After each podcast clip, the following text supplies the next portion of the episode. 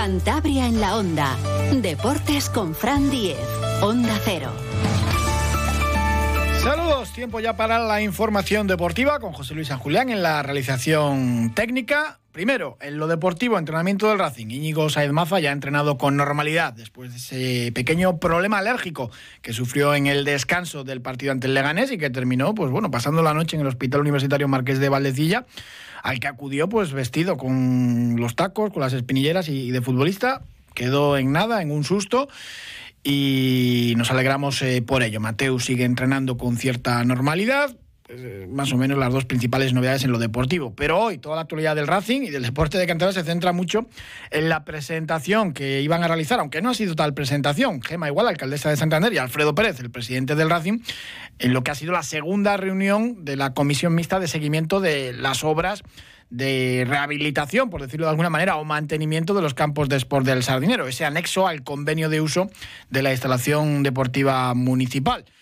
Y digo que no ha habido presentación porque tampoco hemos visto ninguna infografía nueva. Ayer el club recepcionaba ese trabajo realizado por la empresa valenciana Molca World y no han enseñado ni vídeos ni imágenes como sí se hizo en la Junta General de Accionistas.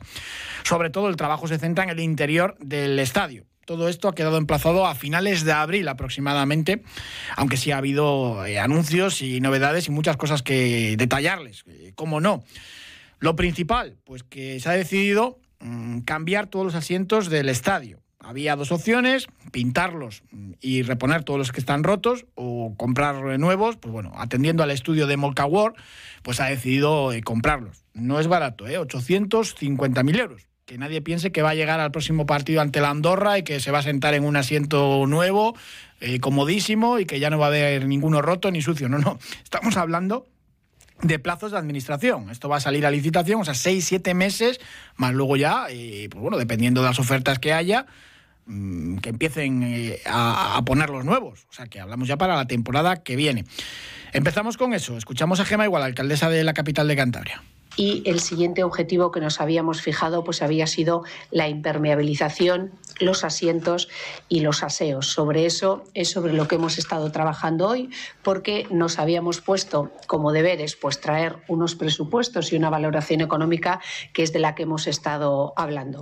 Hemos hablado de los asientos. Bueno, pues los asientos teníamos dos opciones, pintar los que teníamos y reponerlos y la otra opción era pues eh, cambiar todos los asientos y la decisión es que como también ha habido un punto en el que hemos hablado de ese trabajo que se está realizando sobre la nueva imagen, diseño, marketing, branding del, del campo, pues se ha decidido que se modificarán, que se cambiarán todos los asientos por un presupuesto aproximado, porque conocen que primero hay un presupuesto de 850.000 euros, que después esto hay que licitar, que después habrá la empresa más ventajosa y que habrá un importe final. Pues será el ayuntamiento quien empiece con ese expediente administrativo de cambiar todos los asientos por un importe aproximado de 850.000 euros. Esto va a ir muy lento, pero seguro, hasta alcanzar lo que será un estadio del siglo XXI, como mencionaba Alfredo Pérez, el presidente del Racing. Decía Gema Igual, la alcaldesa, que bueno, el siguiente paso después de este cambio de asientos va a ser terminar con las humedades en la cubierta. Lo padecen muchos abonados del Racing o pues, bueno, aficionados esporádicos.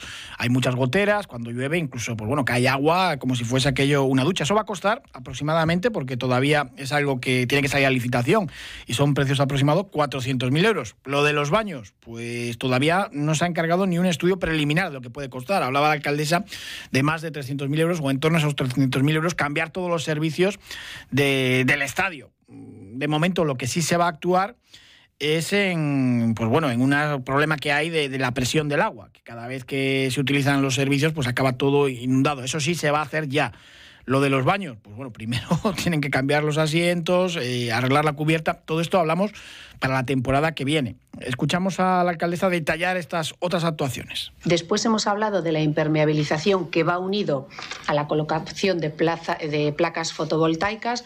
El campo tiene un objetivo que es de ser sostenible y eficiente energéticamente y hay una oferta o una propuesta de placas fotovoltaicas. Pero primero de abordarlo, lo que tenemos que hacer es arreglar los problemas que tenemos de humedades en la, en la, en la cubierta.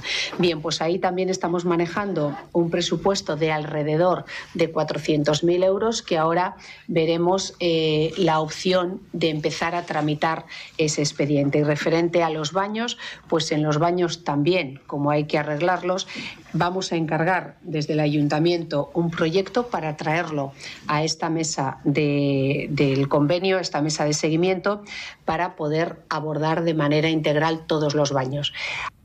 Los paneles solares, evidentemente, primero hay que reparar la, cubierta, pero hay una empresa del sector que sí que se ofreció al Racing a instalar esos paneles solares el Racing ya tiene que pagar toda la electricidad del estadio, con lo cual está muy interesado en, ello y pues bueno, se puede sacar partido también, ¿no? Y hacer toda la instalación pues eh, más eficiente en lo energético. Sobre el diseño, como les digo, no se ha enseñado nada, no ha habido ninguna infografía, como sí ocurrió en la Junta General de Accionistas, y hemos quedado, eh, pues bueno, emplazados todos a, últimos de abril para poder explicar eh, todo esto mejor, ya que pues bueno, el trabajo de Molcawar, la empresa valenciana, llegó ayer y se lo han mostrado hoy a la alcaldesa como el proyecto y después la licitación, pues tardará unos meses, aunque lo queremos hacer lo antes posible, lo que sí vamos a arreglar es un problema de, presión que tenemos ahora mismo en los, en los baños y es que eh, pues cuando no hay todos los grifos o todo el agua en funcionamiento, pues eh, hay mucha presión y eso hace que se desborde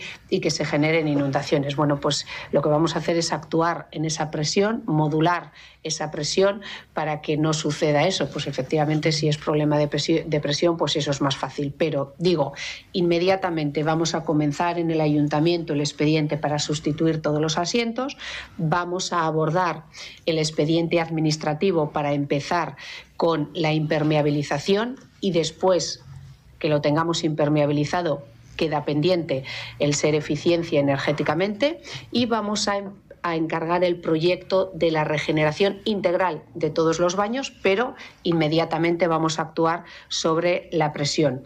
Bueno, escuchábamos a la alcaldesa hablar de esa obra puntual eh, de la presión del agua en los baños para que no se inunde ¿no? cada vez que, se utiliza. Alfredo Pérez, el presidente, también hablaba de otras pequeñas obras, ¿no? porque evidentemente lo del cambio de asientos, eh, la cubierta, como les digo, son seis, siete meses de licitación, pero sí que va a haber pequeñas, eh, pequeños avances. ¿no?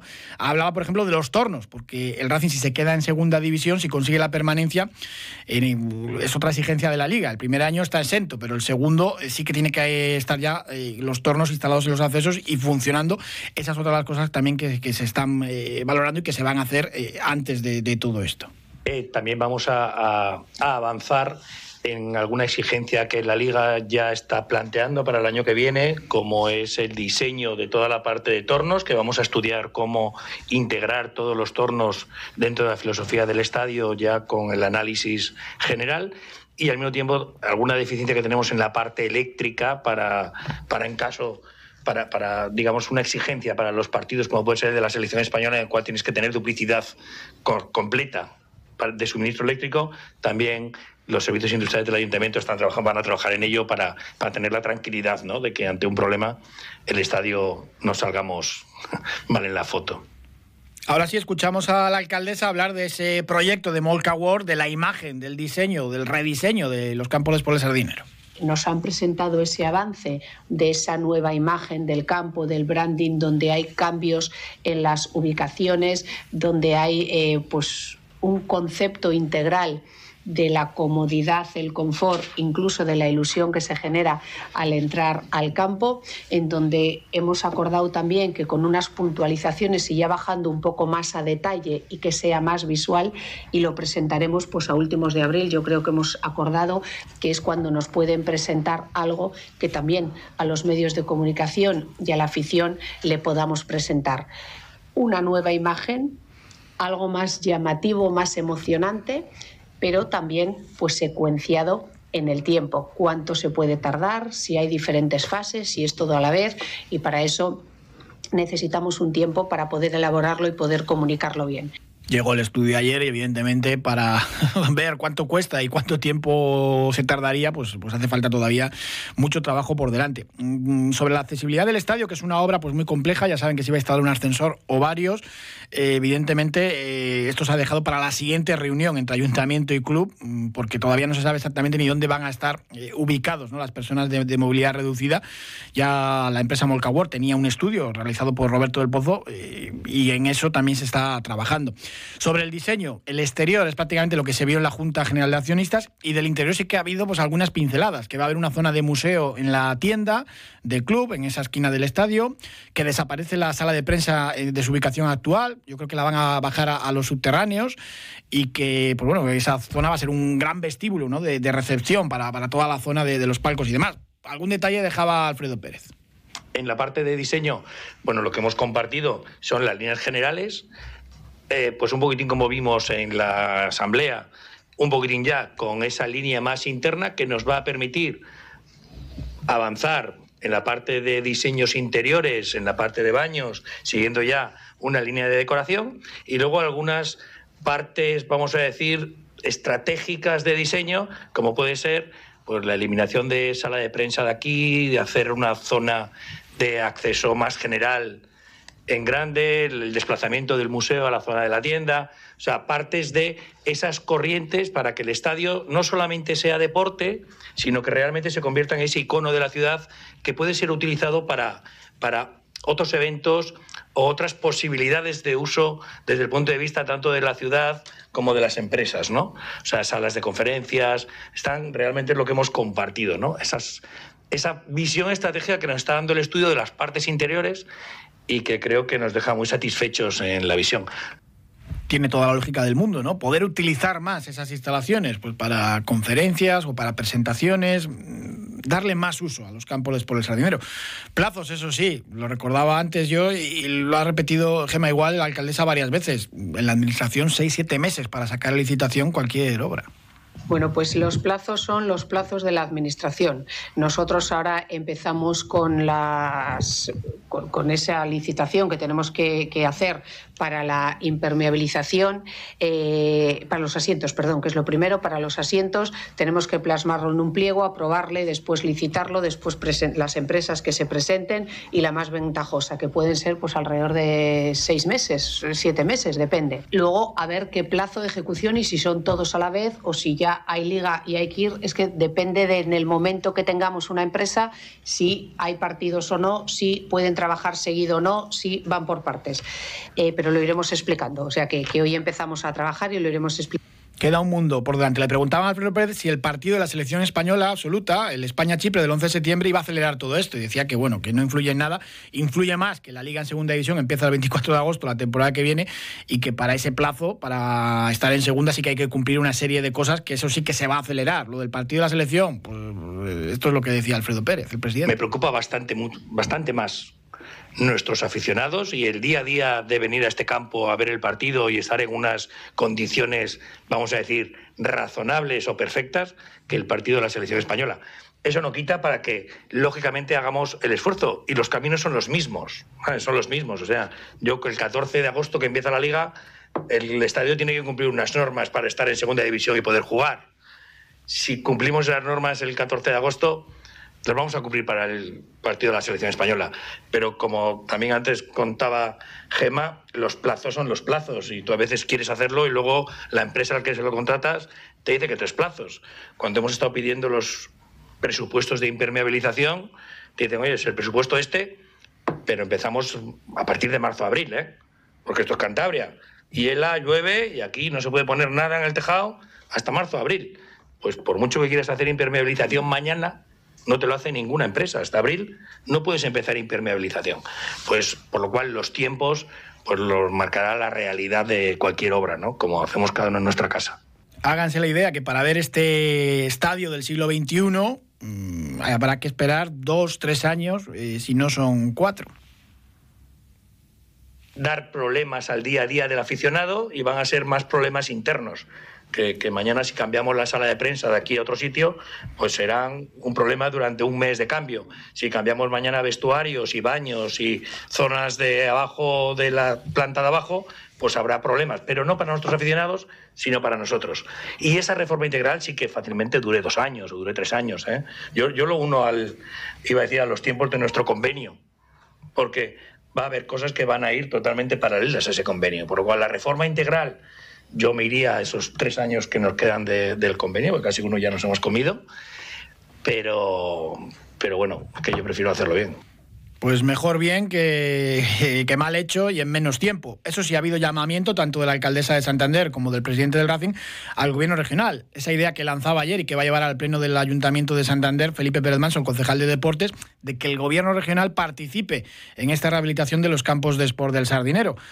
Tanto Gema Igual como Alfredo Pérez han sido muy claros, son bienvenidos, ¿no? Si quieren colaborar, porque es bueno para Santander, pero también es muy bueno para Cantabria tener un estadio pues más moderno y que sea un icono también para, para, para todos, ¿no? Para todos los ciudadanos nunca está excluido, bienvenido sea.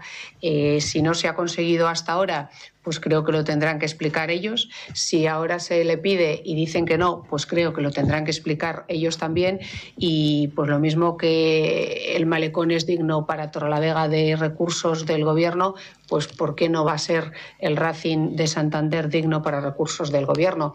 Entonces, cuanto más dinero haya, mejores y más rápido podremos hacer la hoja de ruta que tiene marcada el Racing y el Ayuntamiento de Santander. Me gustaría recordar que nosotros llevamos aquí siete años y año a año constantemente la pregunta de ellos, ¿el gobierno regional no interviene? Pues seguimos, la puerta sigue abierta, ha seguido abierta desde el primer día y seguirá abierta. Y sí que me gustaría, de alguna manera, enfocar de que el convenio que el Racing y el Ayuntamiento firmamos es un contrato, un convenio de mantenimiento. Y lo que estamos desarrollando en el Sardinero es el estado del Sardinero del siglo XXI me parece una oportunidad maravillosa, porque una cosa es el mantenimiento, que es lo que estamos haciendo, y otra cosa es lo que queremos hacer en el estadio. Ciertamente, lo hablamos, ¿no? ¿Qué inversión puede llevar este cambio que queremos dar al estadio estructuralmente?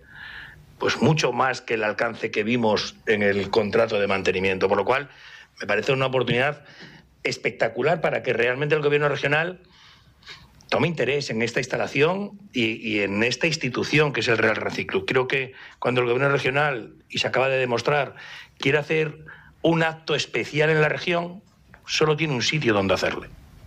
Cuando quiere hacer un concierto espectacular, solo tiene un sitio donde hacerle. Realmente creo que para el Racing, para el Ayuntamiento y por supuesto para el gobierno regional, que tengamos el mejor estadio es ideal. Por lo cual creo que tienen una oportunidad maravillosa para también arrimarse a este proyecto que va a ser hacer el sardinero del siglo XXI, ¿no? Pues si hay más dinero, dinero del gobierno regional, pues eh, todas estas obras de rehabilitación se harán antes. Mencionaba la alcaldesa de Santander el Malecón. Pues bueno, en el Malecón tenemos evento deportivo de máximo nivel este sábado a las 7 con ese partido de los Leones, la selección española de rugby ante Georgia. Saludamos a Santiago Santos, que es el seleccionador del 15 del León y también una leyenda del deporte oval. Santi Santos, ¿qué tal? Buenas tardes. Hola, buenas tardes. Bueno, ¿cómo está resultando esta estancia en Cantabria? ¿Contentos? Pues, pues estamos eh, felices, contentos y felices con esta temperatura que parece que estamos en el trópico y disfrutando mucho de nuestra estancia aquí en, en tierras cantabras. Vacilábamos ayer con Manu Mora que teníais que desayunar sobaos aquí en la tierruca. Pues algunos nos hemos comido ya, algunos nos hemos comido. Bueno, va a ser un auténtico partidazo y sobre todo una fiesta para, para el rugby cántabro. Es el partido más importante que ha cogido nuestra tierra del rugby y es un partidazo además con, ese juego del primer puesto ante Georgia. Sí, la verdad es que dentro de lo que es el Campeonato de Europa posiblemente sea el mejor partido que se pueda que se pueda ver. Georgia es un equipo muy fuerte eh, que ha dominado el Campeonato de Europa en los últimos 10 años y nosotros pues somos el equipo que está bueno pues pues intentando conquistar eh, ese primer puesto de Europa y, hemos quedado subcampeones en, en los tres últimos años, lo cual es una noticia muy buena, pero aspiramos a más y bueno, el jugar aquí esperamos que con mucho apoyo del público nos ayude a, a ser capaces de ganar a Georgia por fin. La clasificación está asegurada, está en juego ese primero o segundo puesto. Eso quizás puede hacer que se, que se suelten, ¿no? Tus pupilos. Sí, bueno, se juega sin presión porque el pase a semifinal está asegurado. Lógicamente es mejor tener una semifinal en casa, pero pero al, al fin y al cabo lo, lo que el partido realmente clave es el partido de semifinales, es el partido determinante. Entonces sí, sí que es un partido para animarse a jugar, para para ser valientes, para atacar desde todos los lados y para y para probar cosas, ¿no? Eh, de hecho probamos algunos jugadores jóvenes y bueno yo yo tengo yo tengo mucha fe, hemos entrenado muy bien, el equipo está con muchas ganas y enfrente hay un rival de primera categoría y va a ser un partido precioso. ¿Te gusta este nuevo formato de lo que antes era seis naciones con, con dos grupos de cuatro y luego semifinales y final? Sí, yo creo que bueno que añade un poquito de, de, emoción al campeonato porque al final todo lo que son eliminatorias siempre tiene un poquito más de morbo, ¿no? Y, y cuando es un sistema de liga, pues bueno, a veces puedes perder un partido y no pasa nada, ¿no? Pero cuando ya entran en juego las eliminatorias, eh, añade un, un plus de, de, de, emoción, de competitividad y eso para el público y, y, para los jugadores también es yo creo que más excitante. Habéis ganado los dos partidos ante Países Bajos y Alemania, quizás un juego pues, eh, pues menos brillante de, de, lo esperado, pero, pero es normal también con una selección que se está haciendo de nuevo y después del palo tremendo que ha sido la sanción, quedarse sin mundial, es normal, ¿no? Sí, sí, hombre, es un estamos en fase de reconstrucción, es un, un equipo que hay que darle tiempo, que hay que dejarle que madure.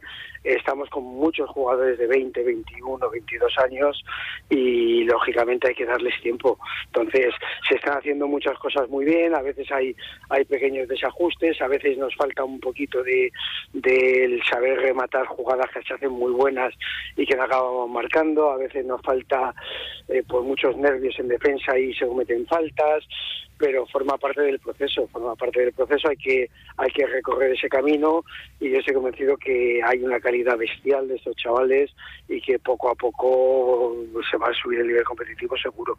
¿Y el vestuario cómo está después de un poco de todo lo, lo que ha pasado? Ha hecho tabla rasa y está, está bien, no se piensa ¿no? en esa posibilidad de que teníamos que estar preparando el Mundial y demás. Sí. Es un grupo nuevo. Yo ha, ha sido una desgracia, ¿no? realmente todo lo que lo que nos ha pasado el año pasado es una desgracia, pero pero es un grupo nuevo. Precisamente todos estos jóvenes que vienen vienen con ilusión, vienen con energía, vienen con, con ese entusiasmo que, que, que trae la juventud y, y realmente eh, nadie piensa en el pasado. ¿no? O sea, es un grupo nuevo, con objetivos nuevos, con ilusiones nuevas y con una visión de futuro nueva. Entonces, eh, vienen aquí a consolidarse, vienen aquí a luchar por un puesto.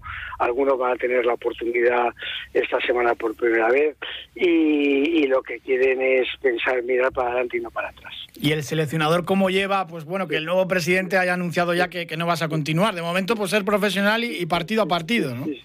Bueno, yo mi trabajo es hacer que el equipo compita lo mejor posible.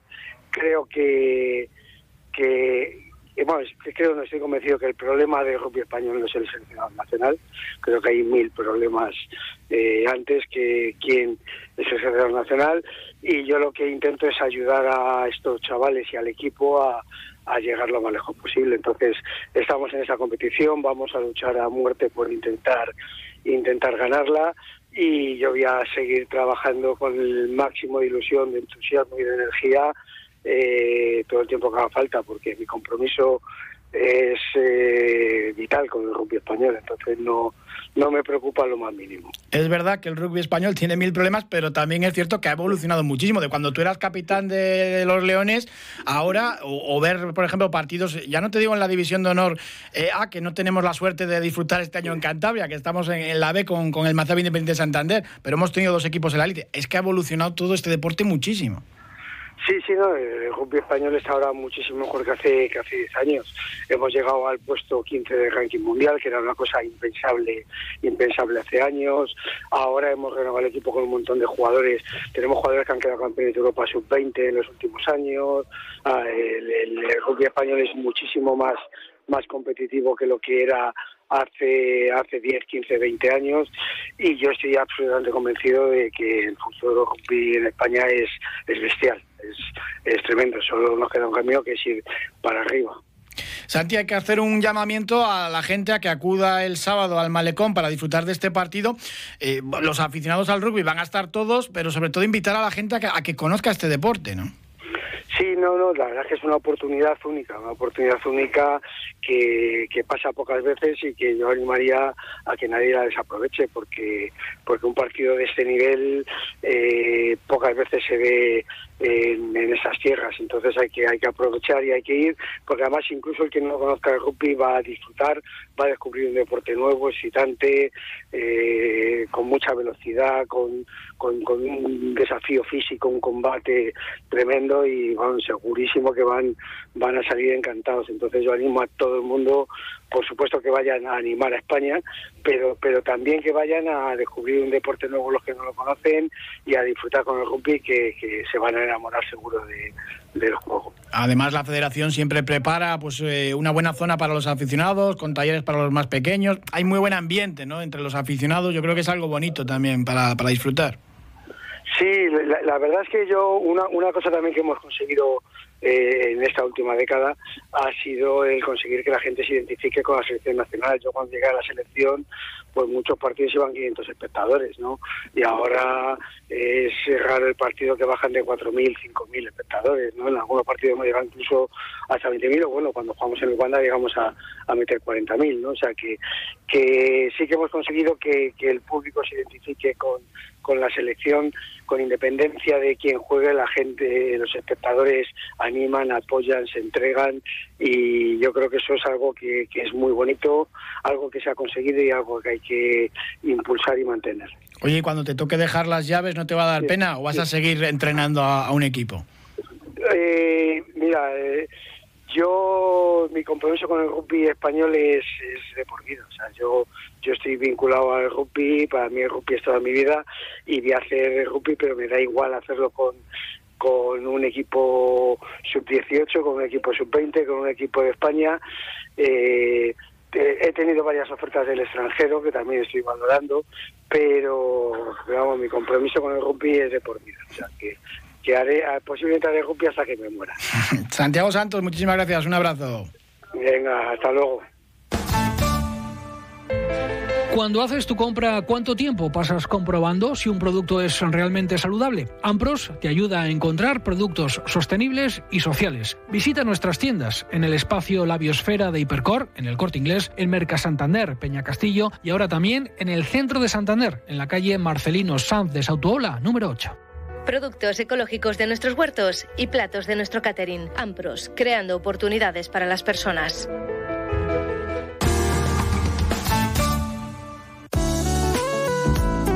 Hablamos de salud. Existen muchos mitos con relación al frío, la humedad y los huesos. Hoy vamos a conocer con el asesor médico de Onda Cero, el doctor Bartolomé Beltrán, cuáles son verdad y qué alternativas podemos llevar a cabo. Doctor Beltrán, buenas tardes. Hola, muy buenas tardes. ¿Que los huesos duelen más debido a la humedad y el frío es verdad o es un mito? Bueno, pues los huesos no, no, duelen más por el frío y la humedad, entre otras cosas porque los huesos no tienen ninguna capacidad de generar dolor por cambios meteorológicos.